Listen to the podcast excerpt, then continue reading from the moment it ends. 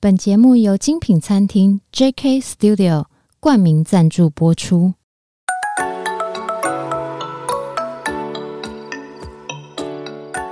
创业是一种态度，你的创业有人懂，新手创业不懵懂，邀你一同前行，创业时代。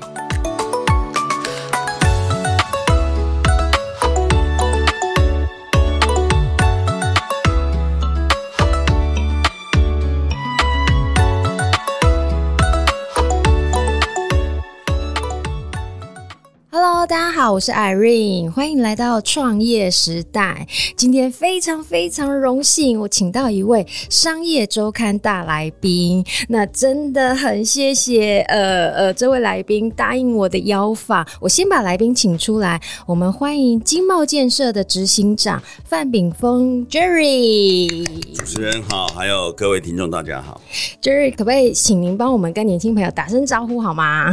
嗨，各位年轻的伙伴。大家好，好那我今天呢，就是呃，我会邀访，我先简单简介一下，就是我为什么会邀访今天这一集的呃 Jerry 您这样子，我是呃。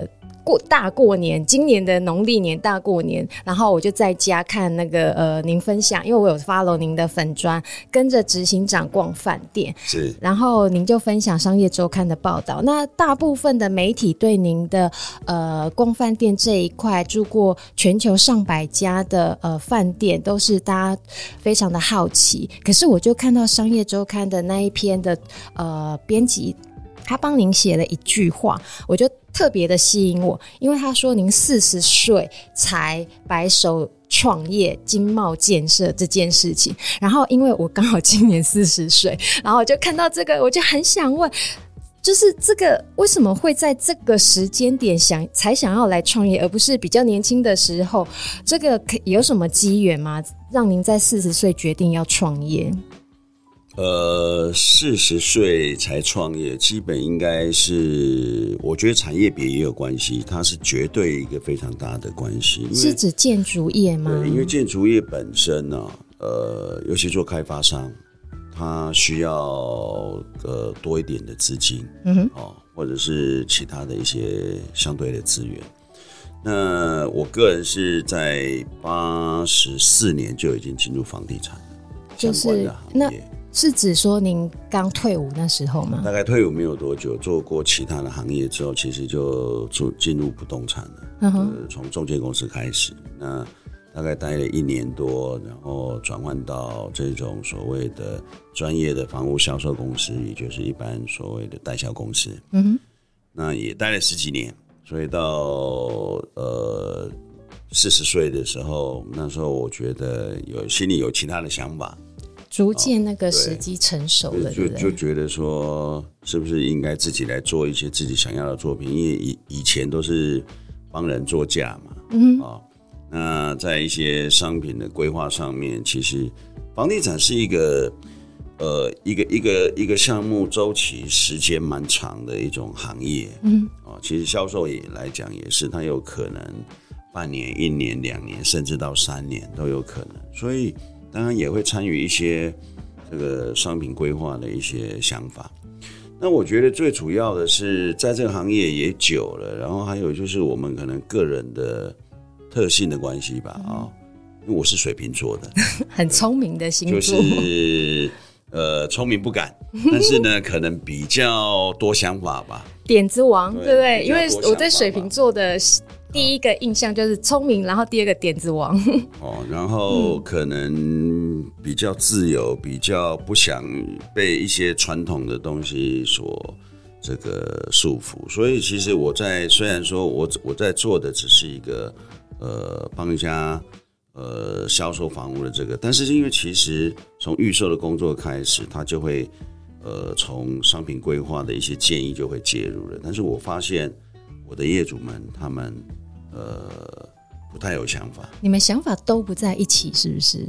呃，应应该这么讲吧？可不可以帮我们举例一下？这好，问这问题好危险哦。我我，我觉得这个跟呃你的客户的属性也有很大的关联啊。嗯。因为我们举例一个三十平面销售面积的房子来讲，它可以做三房，因为现在房子的单价变高了，大家为了控制总价，啊，面积就是会往下控制。嗯哼，所以大家在市面上可以看到很多三十平，那就可以做三房了，但是那个住起来是、呃、很挤，有我我个人觉得有点拥挤。就实际在空间的使用性跟实用性，这是两个不同的问题。住是一种基本的需求，但是它应该呃有更多的功能跟这个任务啊，可以、可以改变我们的的一些生活上面的呃这个实质的感受。所以设计不再只是说一种所谓的空间形式或是建筑形式而已，应该。实质回到的是生活，嗯哼，跟居住的人的一种感受。我那时候在想这件事情的时候，四十岁创业，那以这样子的年纪。创业就可能可能原本的薪资或者是生活都过得很不错，但是这个时候突然要另外一个想法，要做人生的换轨策略的时候，您的风险评估是什么？我觉得在工作职场里面呢，当然我自己也曾经思考过，因为在一个我非常熟悉的工作领域里面。收入算也也不错了，嗯，但是你毅然决然的要离开一个舒适圈，嗯，然后到一个陌生的地方，因为房地产绝对不是指，呃，应该说开发商当然做的是一个整合者的工作，因为设计、销售、营造，这个都只是整个呃不动产项目开发里面的一个环节，真正的整合者是开发商。嗯，哦，他找人来设计，他从呃呃买了找到一块土地开始，开始找人来做规划设计，啊、哦，找可能销售公司来做一些产品规划的建议，或者是本身开发商自己就有想法，哦，然后找人来这个新建、营造，找人来销售，嗯，盖好之后把它卖出去，它的周期非常长，四到五年，嗯哼，哦，一个案子。所以说，呃，你诶要一下跨入到这个开发商的这种角色啊，说实在的，呃，当然我我自己也是也是会犹豫的啊，嗯，但是我心里就想说，万一真的不行，我还是有一把本事啊，嗯，所以我觉得，呃，充实自己的的。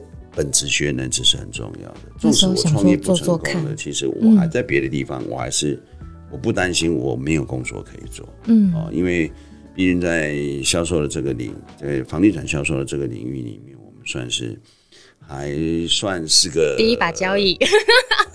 第一把交椅不敢了，至少还是个咖，应该是这样吧。嗯，所以我那时候当然也会觉得说，万一我没有创业成功的话，嗯。啊、哦，那我我该怎么走？嗯哼，哦，所以为什么会到四十岁才创业？因为有我刚刚讲了，在房地产的这个领域里面，因为它需要更多的资金跟资源。嗯哼，你太年轻的的小毛头这样子吗？你其实在这个产业里面不太容易，除非你是二代哦。对，哦，要不然那个银行说实在的。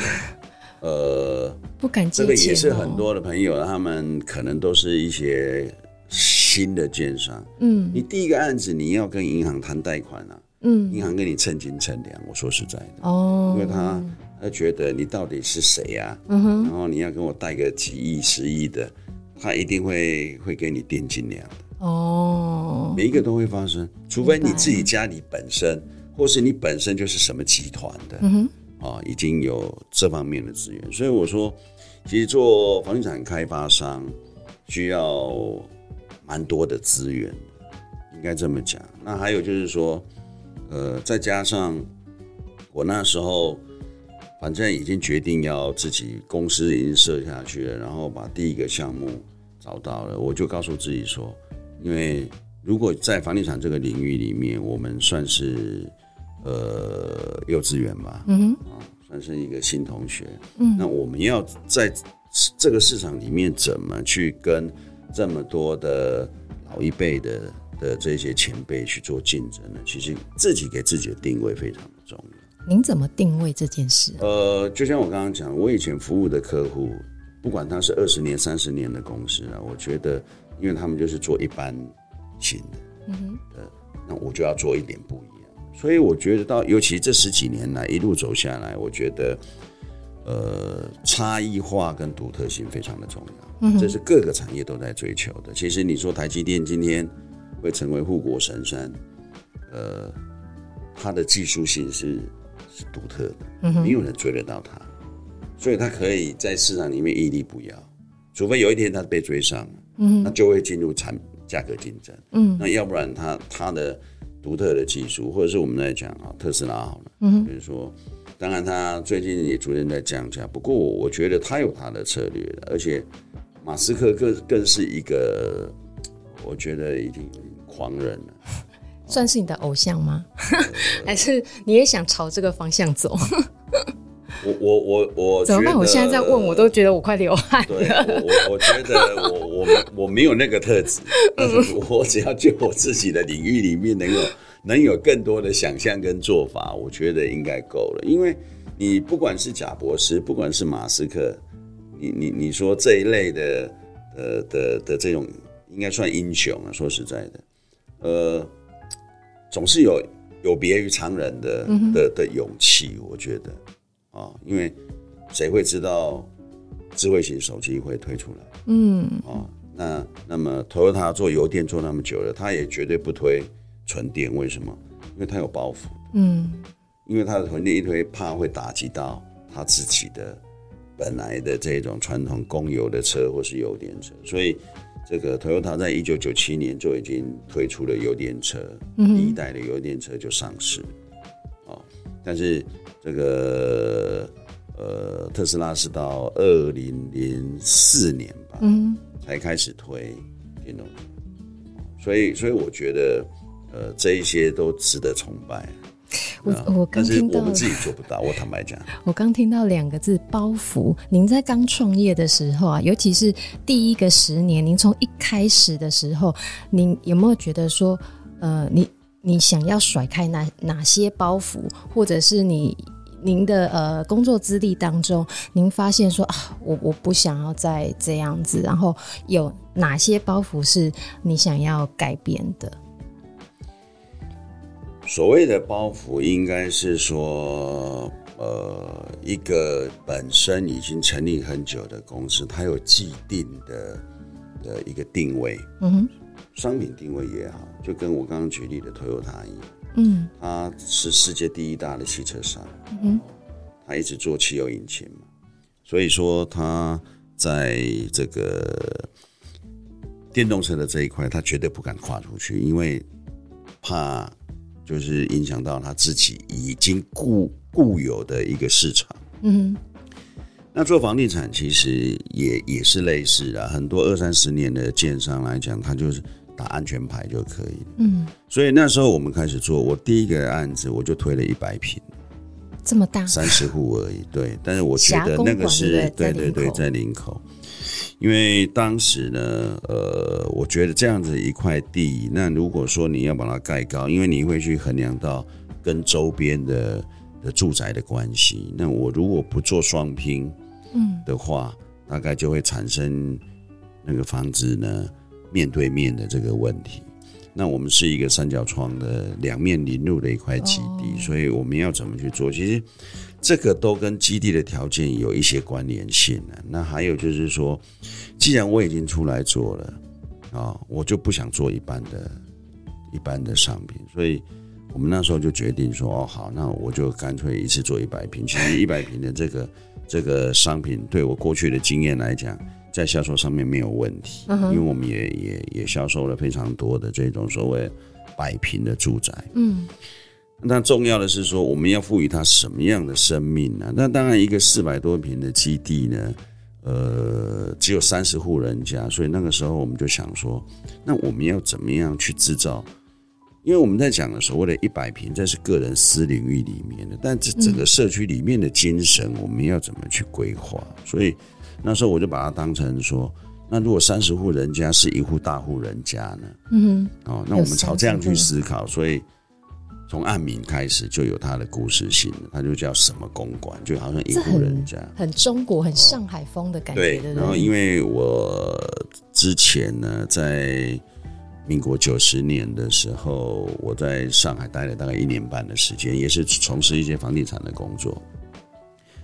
所以，呃，我看到的是，我想用一户大户人家的这个角度呢，啊，来做整个产品的规划的想法跟包装。嗯，所以我们从呃社区的大厅一直到里面，反而是门面就精致精致的。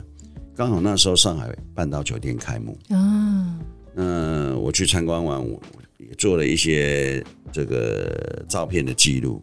回来之后，我就觉得，哎，那我这个这个入口跟上海半岛酒店的那个办理入住 check in 的那个那个地方非常的像。我就说，那那我就想，那我们干脆把那一块搬回来好了。所以我们就呃从照片里面啊，甚至又跑去一趟。真的很去看，很漂亮。对，那我们怎么做？然后到社区里面，哦，反而我们把空间摆在社区里面的那个呃交易区，还有一个类似像后花园的一个地方，就是真正的以前的上海的大户人家，呃，客户接待完之后，其实他是在前厅接待，自己生活的地方其实是在后后面。后面，哦、对啊，然后后花园，嗯哼，哦，那个才是他自己。自己享乐的地方，所以那个规划的概念我们是这样来，然后整个商品包装的故事性也是这样子开启的。当然，那个那一个案子，呃，是我们是我创业的第一个案子，那当然也开启了我用光饭店的这个思路呢，在思考所有的案子。所以哦，我待会因为我们呃呃执行长这一集我会拆分成上下两集。那上呃对于共跟着执行长逛饭店这个粉砖呢，我们在下集会好好来跟 Jerry 聊聊为什么他要做跟着执行长逛饭店这个粉砖。那我想跟 Jerry 请教一下，比如说像呃之前我看一部呃。剧，然后它里面有一个经典名言，就是“人生有多少个十年”。那我就觉得说，以对创业家来讲，人创业的第一个十年真的非常非常的重要。每个人都会说啊，十年磨一剑，十年磨一剑。但是我觉得创对创业来讲，前面的第一个十年，对我的感觉有点像蹲马步。我这方面我可以请教一下 Jerry，您对您创业的第一个十年的感想是什么吗？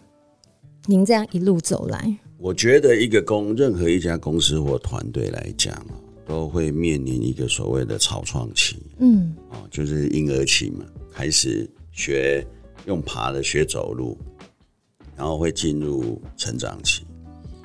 那当然，呃，从我创业到现在也超过十年了啊。当然，这一路上我们透过很多自己工作开发项目的执行，去寻找，呃。属于我们自己团队的东西，因为毕竟我们就是要做跟人家不一样的，我觉得那个才是我们的竞争力。是不是做跟人家不一样这件事情，呃，在一开始是特别困难，尤其是在传产业这边。呃，因为尤其在房地产开发，说实在的，一个项目都几十亿，嗯，哦，那个输赢就是几十亿，对，嗯、当然。呃，基本我们并不是说天马行空的乱想、乱乱规划。是，你说要输的几率是几几乎不太会有。嗯，只是说你案子做起来成功不成功这样。那么我我们团队到现在也开发了超过，已经开发了十几个案子。嗯，那一路走来，我我在讲的就是说，就就跟一个婴儿。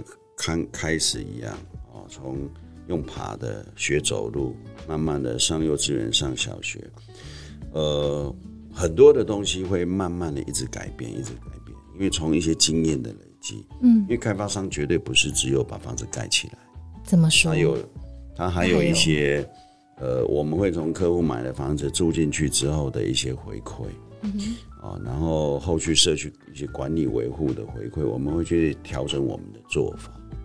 因为，呃，随着外随着社会环境的变迁呢，我我举例来讲好了，嗯，自从我们一地一休之后，整个社区物业的人力的成本大幅的增加，增哦，你势必就是要调高管理费。嗯哼，但是调高管理费是要每个客户都认同，尤其在已经交屋的社区，你你你势必要在区分所有权人大会里面，然后管委会提出这个议题，你一瓶要调高十块、二十块、五十块不等。嗯，啊，那大家是不是同意？当然多数决嘛，你才有更多的筹码去把你的。社区管理的东西做做到位，或者是说你享有更多的服务，这是非常现实的。嗯，但是很多的，因为因为一个社区不是只有你自己付电费的这个问题，它有社区的园艺要维护，电梯要有很多的机电的设施，还有很多的安全或者是其他的等等。所以，其实有时候我也会去跟朋友分享说。你在选择一个所谓的小型社区，跟一个比较具规模，我们不要讲说大型社区来讲，你所感受到的生活感绝对是截然不同。因为不是说，呃，小的社区不好，嗯，而是当我们的各各项的维护成本一直在增加的时候，你你要缴多少管理费才有办法？对呀，那要不然你就是请个人，可能只有白天有有个。有个阿伯在帮你社区看门，然后晚上下班。什么都没有，对，然后你花一样的公社比，嗯，哦，来买房子，然后纯粹我们得到就是单纯两个字，因为我自己做包装了，我很清楚，嗯，就是单只能讲单纯嘛，嗯，就像我刚刚在讲，我的第一个案子就有三十户啊，嗯，那我们讲，不过我们的案子管理费是一百多块，嗯，哦，所以说它要达到一定基本的这个。呃，安全上面的规模。那如果说我们选择一个比较大的呃呃社区来讲，嗯，它相对的管理规模就有到一定的程度，它可以做更多的事情。但是我们在讲就是说，随着呃外部环境的这个变迁呢，其实在要维护好一个社区的工作非常的多。嗯，那其实这个区块呢，呃，应该说。开发商必须要紧密的去跟客户做这个，或者管委会要去做一些互动，而不是说，呃，应该说做开发商不能只是传统的一种所谓的被动式的，好，你商品今天有受补有需要维修，客户通知我，然后我就去修一修，好，没事的，就好像汽车保养厂，对不对？对。那好，反正你里程到了，你就会来换机油，然后来检修，也也不是只有这样，所以。我们在做法上面，我们也看到了很多就是问题，嗯，那我们要怎么去突破？我们可以怎么样去把服务做得更好？所以这一路上走来，其实我们在做的一些事情，呃，不敢说没有人做过，但是至少就是说我发现，在我们州，呃，北部地区应该是相对比较少了，少人。来做这个区块，所以变成我们慢慢的一些工作的重心不会只有在把房子盖起来而已。其实软硬体的规划变得非常的重要。你们会去真的去访问住户，说他们的住呃住宅心得，对，然后收集问题，然后再解决问题，然后再下一个阶段再优化，再优化这样子吗？因为我上次呃也也不一定说特意的去安排啦，嗯、因为说实在的，你你盖一个房子啊，我来讲盖房子是地表上面最大的艺术品，嗯，因为盖一栋房子除了材料跟设备可以在工厂加工之外，其他都所有的一切都必须来到现场，用人力去组装。我上次问过一个很很流行的问题，就是隋唐事件，对就是这也在你们的第一个第一年。第一个十年的创业中，你就有把它改良的问题，对不对？就是那个楼板，因为真的 像我我我现在的住家，楼上早上七点，它会自动叫我起来，因为它脚步声真的很大声。然后我在下面，我就知道哦，七点了，它起床了，我也该起床这样子。因为这个所谓的，因为你住集合式住宅啊，这一种大楼里面啊，上上下楼层的这个不是只有纯粹上下楼，嗯，实际上建筑物它是个固体。我们我们家楼下离我六层楼，他在打爵士鼓，我都听得到。所以声音的传导绝对不是只有上下楼之间，但是多数的这个大众并不一定能够理解它到底是怎么一回事。嗯，所以这种所谓的住在大楼里面的声音互相的干扰呢，呃，这个问题其实存在已久。嗯，啊，那么你要能够彻底解决的，因为我们不可能把自己家里搞得像录音室一样，完全隔音嘛。对啊，所以说，它必须要从结构体里面去下手，去改善。当然。前两年政府已经有推出了这个法规要求，就是在楼板冲击音的这个区块里面，呃，建商必须要配以适当的材料或工法来达到这个要求。那我刚刚讲就是说，呃，大家会用各种不同的方式啊，哦，来满足法规的要求。当然，我们会觉得说，从结构体里面、结构行为里面去改变，是一种最。应该是最有效的方法，但是相对成本会会是应该会是比较高的。I love you。您好，欢迎光临美食、葡萄酒、法式手工甜点，具品味与自在的餐厅氛围。JK Studio 为您创造美好的用餐体验，诚挚欢迎您的光临。JK Studio。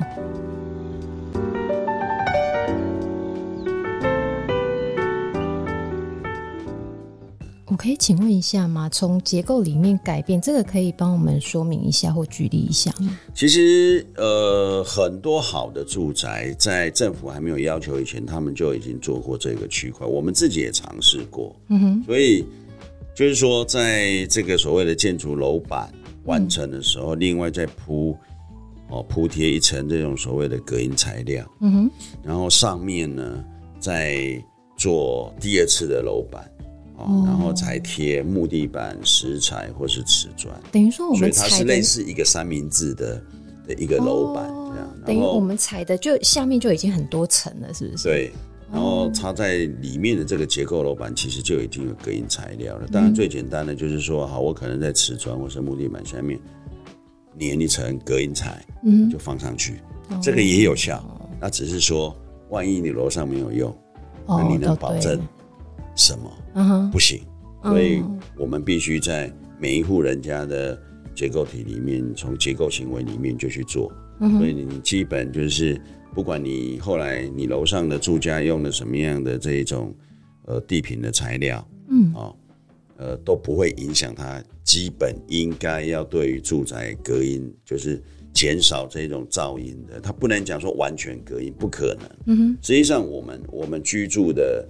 这一种呃生生活的环境空间里面，大概会维持三十几分贝。嗯，过于安静，我不晓得各位有没有这样子的一个经验，就是说你在过于安静的时候，人开始会不是乱变得恐慌。对哦，太安静了，也太安静也不行，掉下来不行。嗯，所以说呃，我们的生活空间其实它本来就具备一定的。这一种所谓的声音，对噪音值，那我们只是说，好像我住大马路边，我们可以窗户关起来，不要那么吵哦，气密窗大于你觉得还舒适的的的一种这个环环境空间嘛。所以我刚刚提到一个，就是因为盖房子它本身是我我我常常称它为地表最大的艺术品。地表最大的艺术品，因为它必须结合我们刚刚讲的嘛，从我们要找有名的设计师、建筑师，然后室内空间的设计师用的家具、灯具、艺术，嗯哼，艺术品、画、雕塑，它是一个最大的艺术品，没有错，因为它集集结了这么多这一种所谓创意规划的的人来做的一个总和啊，嗯哼，哦，它就像一一艘航空母舰一样。绝对不是一个单一说雕塑一幅画，嗯，还是什么？因为建筑师只负责的外观，里面还有其他人，里面的组合还需要非常多的的人的设计，所以我都称它为地表最大的艺术品。但是它是纯手工，嗯，所以没有人敢保证说，呃，你你你你你提供给你交付给客户的房子完全没有问题，不可能。嗯没有一家建设公司敢这么这么承诺，所以才会所谓的有保固的这一件事情。希望客户能有正确的使用的的一种一种资讯跟知识，然后可以可以让一个商品一个房子呢能够这个好好的维护。所以我为什么会讲说，其实管委会当你的社区规模越来越大，当你的公设原因越来越大的时候，其实管委会的重的重要性就凸显出来了。那我们要做的就是，我们要协助管委会去去去做这一些事，因为毕竟我们房子都交出去，我不住在那里。但是我们应该去做的是啊，你随时有什么样的状况需要维修，那我们可能要怎么讨论？比方说啊，这维修完了，下一次还是一样的情形，所以应该说，不只是管委会，每一个社区的住户应该都要多花一点精神去了解、去理解。嗯，你买一台新的宾是不可能，你不换机油，你看车子会不会坏？一定是这样子的。所以我我觉得在台湾很多的消费者其实对于房屋的这一个商品，其实并没有太多正确的的思考，然后就是加上我觉得，呃，整个市场里面其实对开发商的这种呃既定印象啊，其实不是太好，觉得开发商都是暴利行业。其实真的，其实就现在来讲，我我觉得开发商就现在这个环境来讲，政府要打你。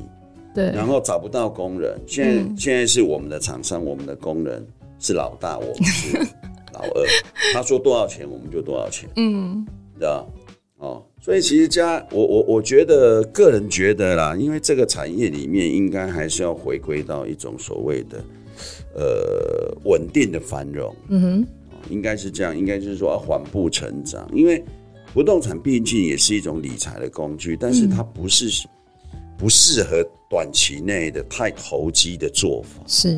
因为本身它就是一个不动产嘛，不会动嘛，所以它一定会有增值的。嗯、我们都在讲社会整个会通膨，嗯，因为我们基本工资每年都在往上调，了你认为 所有的东西都不能往上调？那变成好，今天房屋的售价，哦，我觉我觉得昨天内政部长讲了一个说，哎、欸、啊，这个房价不应该涨涨价了。我觉得政府应该要先解决的是。这个产业所面临的问题是你政府标的土地一直一直往上涨，然后呢，我们找不到工，那你期待这个产业的人，呃，商品的价格不能涨，不可能，不合理。所以我觉得应该，不管是政府或是社会大众，用一种更理性的的这个角度啊，去看房地产开发的这个产业，因为毕竟它还是跟我们这种所谓的民生的基本需求息息相关的。嗯哼。所以，所以我会鼓励大家说，另外，呃，用比较不一样的的的的角度去看，哦，房这个买房的这一件事情啊。当然，谈到这个有点偏离主题，我们今天要讲的不是这个哦。所以，因为在讲您第一个呃第一年第一个创业。十年的呃，您的想法，您对管委会，然后呃，住宅的品质，然后就是您在盖房子的时候，对于以前卖过的房子，然后你之后想要，比如说像你第一个盖起来就是百平的好呃的那个霞公馆，对不对？对，对，这就是你第一年的心得，你直接把它，你之前就想一直想要做的事情，你第一次你就啪直接给它做下去了的。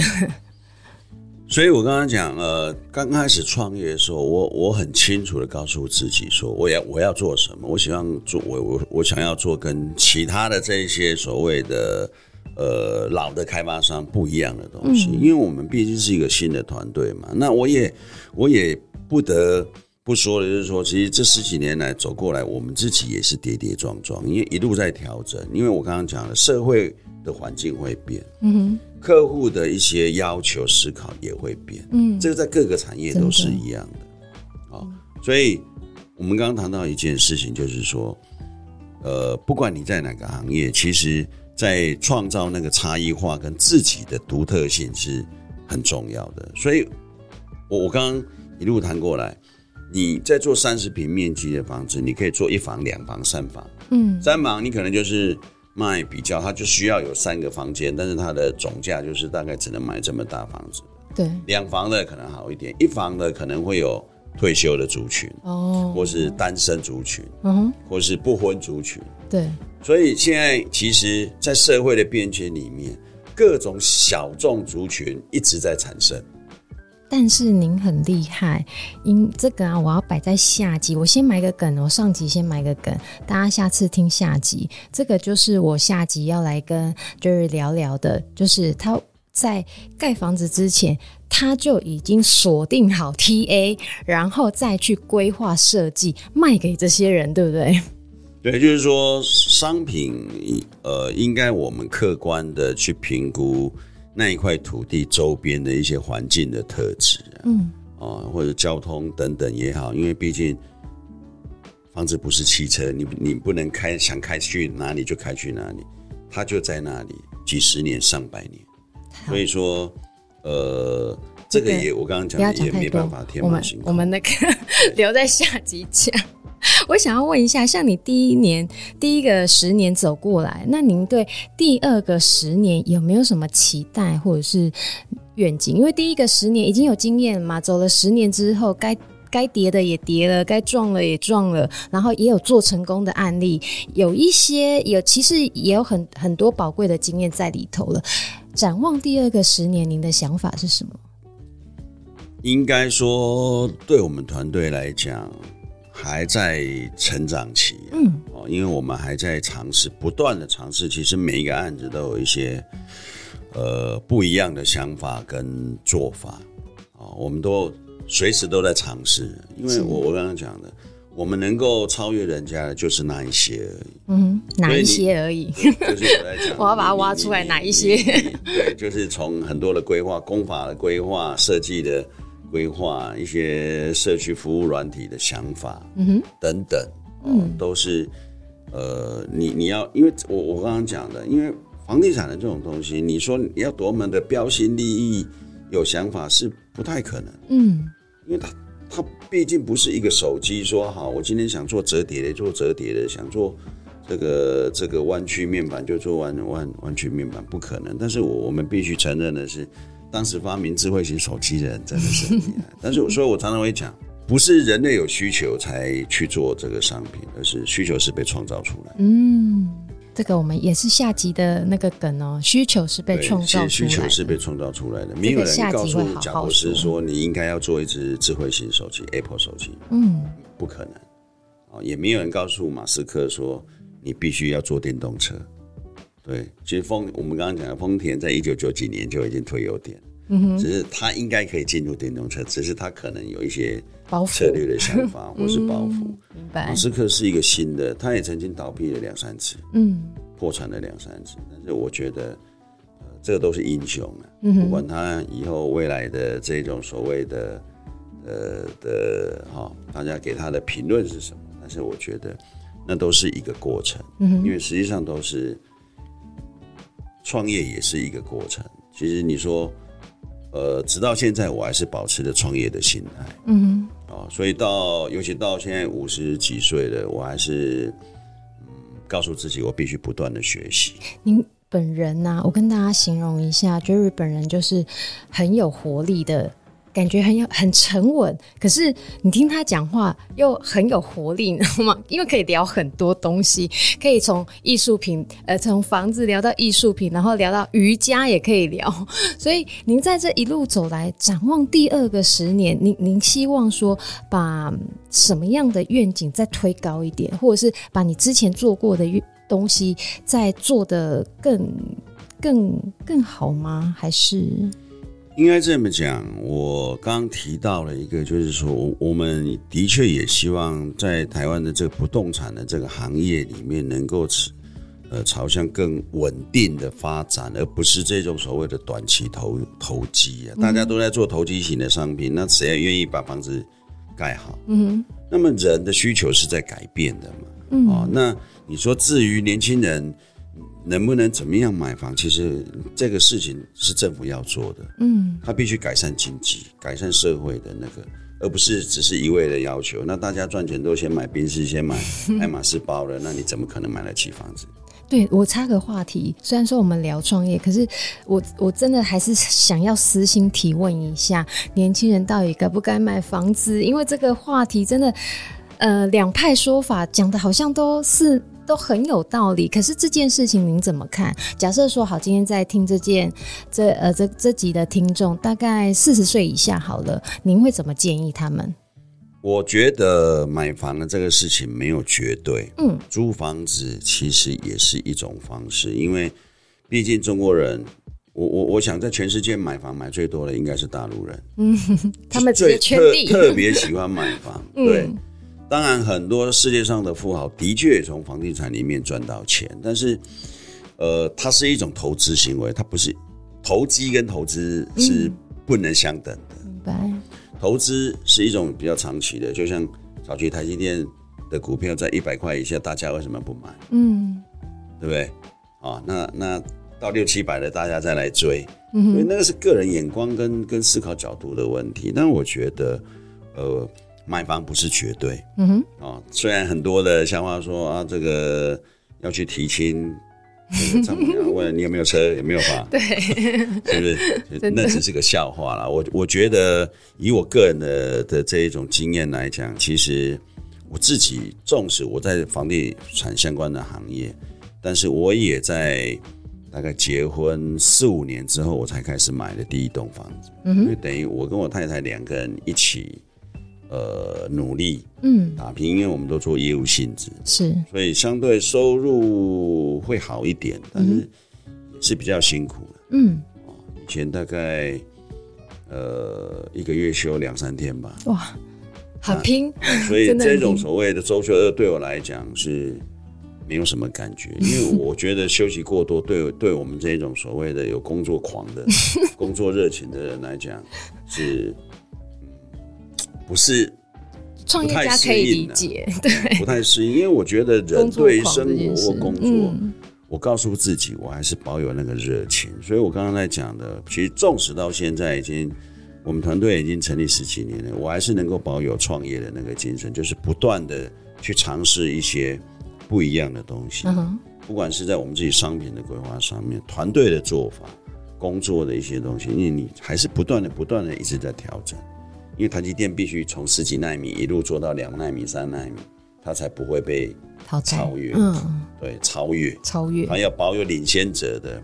那我刚刚在讲，就是说，未来不动产，我们觉得，我们是，我我我个人是觉得，它应该朝向稳定的发展。稳定的发展，对，就是我刚刚讲，就是不要投机性过重，哦、一下拉上来，大家去追逐，然后呢，一下又下来，然后又要求大家要降价。那你你那那你股票太高的时候，你怎么不叫台积电降价？所以所以所以我我我我对我觉得，那宾利越卖越贵的时候，大家怎么不叫它降价？也是，对不对？对。所以大家没有站在同一个点上去看待所有的事情，为什么？嗯、因为不动产给人家的既定印象就是它就是一个暴利的的产业。现在香奈儿的包都卖到三十几万。对不对？以前五六万就有，对不对？啊，大家怎么来看这个事情？我我那一天看到，呃，爱马仕公布去年的的财报，嗯，呃，去年爱马仕在全球的这个营业额接近三千八百万台币，三千八百亿台币一个品牌，嗯哼，哦，那大家知道爱马仕的包很贵嘛？但是你从它的财报数字里面，你看到它的净利啊，才二十一趴。这个是指高是不是？不高，不高哦，有点难以想象。对，它大部分的费用花在行销，所有的精品都在做这件事。哦、所以，我们当我们花三十万买一个包的时候，你要知道，你可能二十万在行销。对，在帮助他做行销工作。每一本杂志每个月都有固定的广告刊登，哦、还有就是他那个建立品建立品牌的那个相关必须付出的。那些成本，所以你看到，除非他是假财报，但是我觉得应该不可能。嗯哼，他净利才二十一趴。哦，当然，对很多我们这一种台湾的加工业来讲，二十一趴也也也算很高的了。但是，我觉得他的东西卖这么贵，为什么他的净利才这么少？嗯哼，你主持人，你能？所以我刚才问说，哎、欸，这样是指高还是低？这样子？对啊，在我们讲，当一个一个东西卖那么贵，怎么可能利润只有这样啊？确实只有这样。嗯哼，所以每个产业里面，呃，都为都有一些哈、哦、不为人知或是值得人去理解探讨的一些实质的内容。所以，所以为什么我在讲说，我个人不太希望房地产的这个成为一种所谓的投资投机性行为了。那么回到我们刚刚在讲的这种所谓年轻人该不该买房的这件事，我觉得它是没有绝对，嗯，应该看你个人的一个想法，嗯，啊，因为毕竟我们在讲，不是每个人都可以呃得到同样的，因为每个人的特质，他的擅长不一样，啊，那在工作也也是不一样，所以啊，然后在居住的的环境地点也都不一样，所以你要问我说。是每个人都应该买房？呃，我觉得不一定，不一定，不一定。建设公司老板不一定会叫你一定要买房，哎，不一定哦。对我，我，我，我，我，我觉得这个东西可以比较理性，因为当大家一昧的去思考说，我我们就是一定要买房，一定要买房，然后当这个所谓的生活痛苦指数越来越高，到现在，当当现在买不到鸡蛋的时候，你觉得这个？我我们还要买什么房？也是，所以所以，我坦白讲，就是我我我我在做的的的这个商品里面呢、啊，我并没有针对所谓的首购年轻人的这一个族群来做商品的规划。我刚刚讲了，你三十平的东西，我总价是固定在那里。对，当你做了三房，它可能会卖给年轻族群，就是因为。小孩子刚出生很小，所以房间小小的没关系。当你做两房，他可你可能会卖给一个哦，可能只有一个小孩的家庭，甚至可能老年人口开始出现。嗯，因为只有老夫老妻的小孩都大了，我不需要那么大的空间要打扫。然后，甚至我三十平做一房，嗯，那这个课程面向又更广。单身族群。对，所以我我们常常在讲，就是说。已经不是用频数去决定你的课程，是房数。房数哦，哎、欸，这突破我的想象哦。所以我们下集聊。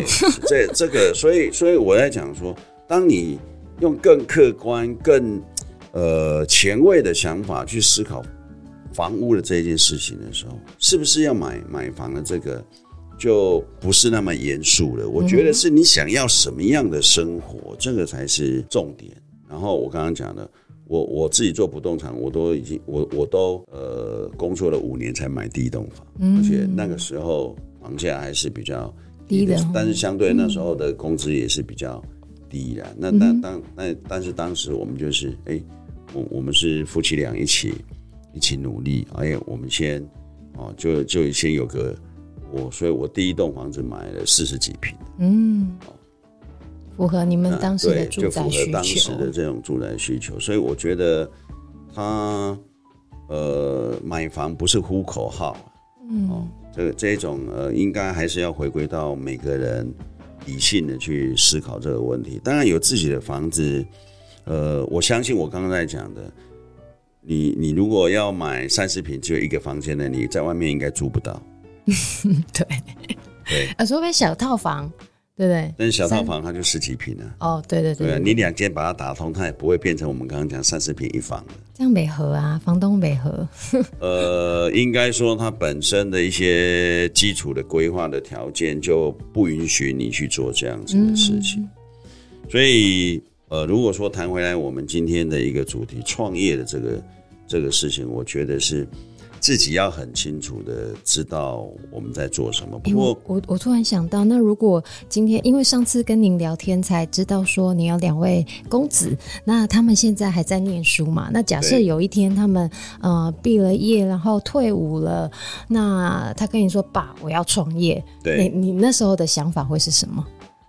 有可能会是什么，或者是你会给他什么帮助或建议之类的吗？我觉得儿子哦，两位都儿子嘛，对，呃、我我我有两两两个男生，嗯，然后你说我在自己在做不动产，我也并没有要求他们说啊，你一定很多人问我说啊，你会不会有接班的问题？我说我没有接班的问题，嗯，他们有兴趣就来啊，没兴趣自己去闯。我觉得。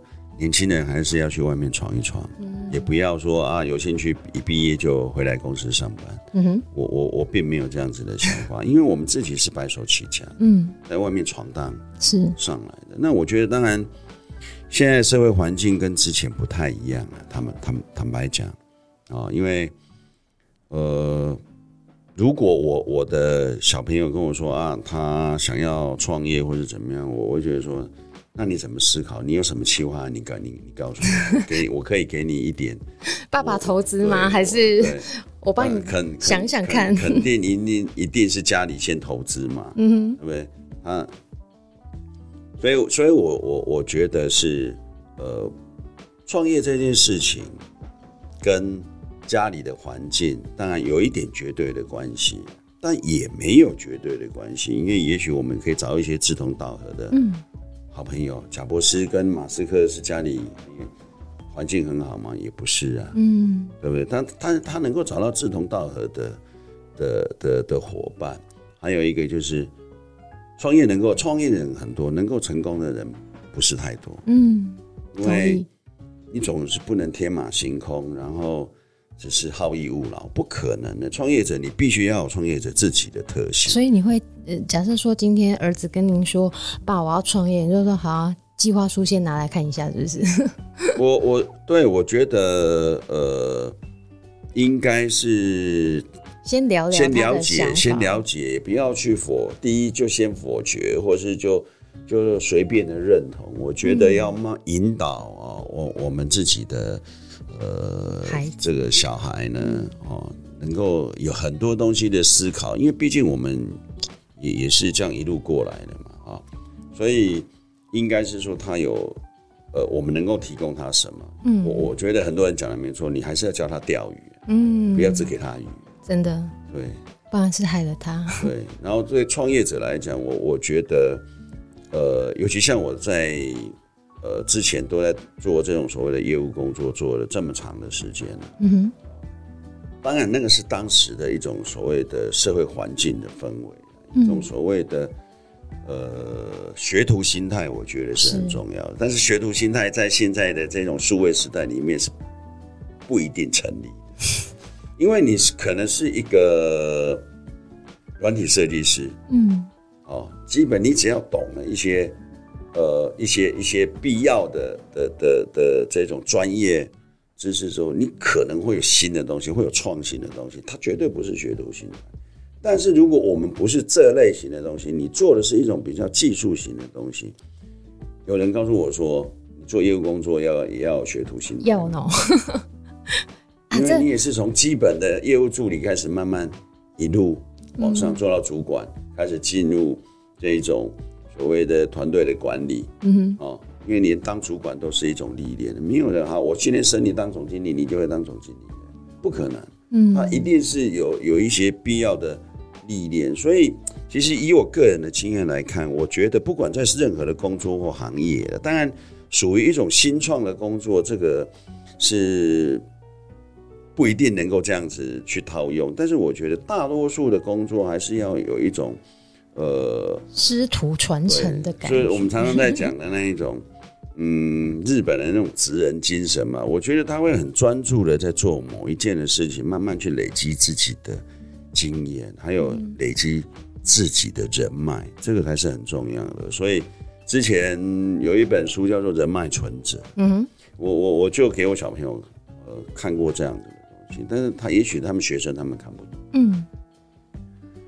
我我我说你要你你尤其年轻人在哦，因为我们今天大大多数的听众是年轻族群嘛，一半一半。我们我们这边有年轻族群，然后也有中生代跟比较年长的这样子，一半一半。呃，每个人都想要做自己，但是做自己到底做了什么样的自己？嗯哼，哦，我所以，我为什么来讲说，我到五十。五十几岁了，我还是不断的在给自己一些新的东西。嗯，因为我觉得你对生活必须要保，对生活对工作要保有热情。嗯，热情这两个字很重要。那么你我我我我刚刚分享就是说，从以前我们在做不动产的这个行业，从那个一个月休两天三天，为什么你能够熬那么久？对呀，为什么？啊，你真的很喜欢。做这件事，早上九点要上到晚上九点，甚至到十一二点。嗯，不是说很喜欢，而是你在那个当下，我觉得你只有就是尽力去把它做好啊，反正哎、欸，平常也也不能休假日，就是平常排休一天。嗯哼。所以后来我我太太跟我结婚之后，她也才进入房地产的这个这个工作，因为两个人的生活才有交集。哦，你们两个就干脆一起工作狂这样子，他才转换工作来、嗯、也来房地产这个。他比较懂你这样子。应该应该说大，因为已经也结婚了啦。嗯、我我我呃。就是大家会对于这种所谓的未来的这个生活，因为还没有我们结婚两三年才生小孩，嗯、所以应该说大家知道要怎么样去维系一段婚姻，维持一个家庭。嗯、那时候我们就讨论说，要不然反正你你你也进入房地产，然后大家的休假啦、上班的生活的形态是比较一致的，嗯，也就我们也就两个人这样一路这样过来。嗯，所以所以我觉得说，呃，没有人不想要休息。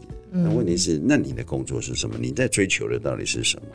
那当时的这种工作的属性就是这样子啊。你要跟老板或是跟你的主管说，哎、欸，我我要一个礼拜休两天。我我知道现在英国还有一个礼拜休三天的，他们在实验。对对，然后前几天前前一阵子的网络讯息嘛，嗯，哦，他们发现说，哎，离职率变低，效率不见得比较差。啊，为什么？但是那不适用每一种工作。那你叫护士周休三好了。你看你，你你你你要上医院，你找得到吗？所以，其实像这种所谓的工作的天数跟出勤的这个事情，也应该是要更理性的去看待每一种行业的特性，而不是我们现在的劳基法就是用同一块。标准把每个人都设定他在工厂上班，那你怎么可能用一套法律去套用所有的的人呢？好了，我我这个讲一下，分享一下，这个这样子的环境一直下去啊，对资方是很不友善的。我我觉得不是资方不友善，因为当就是他的营业成本，所以到后来，我觉得我身边有一些朋友，他们本来有在经营的，到一个年纪之后，他发现公司的经营，第一个人不好找，现在不是说人。我们现在台湾的人力已经出现这种所谓的死亡交叉了，就是死亡率大于出生率。嗯哼，哦，嗯。那么随着人口越来越少的的时候呢，你开始产业就会开始产生变化。嗯，哦，所以为什么我在讲，就我的本业里面，我没有去设定想要卖给年轻族群，并不是说呃我们不喜欢年轻的客人，不是这样，而是我看到我如果要长走长久走下去。我还是来卖这些中年人好了。好聪明哦！因为中年人越来越多，中年人，那我来规划一个他们可能更喜欢的。嗯，所以这个就是你要卖牛排还是你要卖牛肉面，这是没有绝对对错的问题，而是你要怎么设定自己，你要怎么去找到自己的定位。嗯，啊，我我觉得这很重要。但是当人越来越少的时候，我们刚才讲，就有些人会提早退休，那算了，我干脆。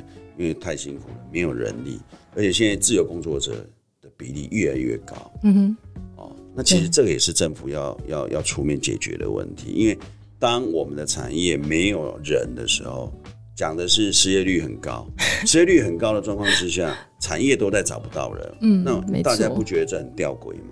没错，是说传统的工作越来越多人不喜欢做，嗯，所以会导致一些传统的产业。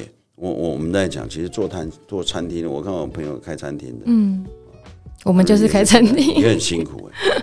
开餐厅，有人问我说：“哎呀，你那么那么那么会吃，那么跑遍所有的餐厅，你要不要自己开一家餐厅？”我说：“我不干这个事。”我说：“我不干这个事，因为开餐厅，要么你就做到位，要么没错，很辛苦。从材料的选择，然后师傅的稳定度，然后做出来的东西口味。”那个清洁的问题，服务的问题。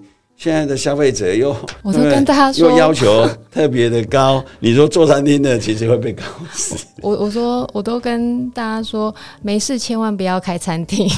就是像 Jerry 刚讲的，啊，要么就做到位。其实这中间有很多的，呃，跟您盖房子一样，跟您当开发商一样，就是会有很多的挑战。那餐厅跟开发商其实是，呃，精神是虽然说我们做的事情不一样，但精神是雷同的，就是要一直保有那个热情。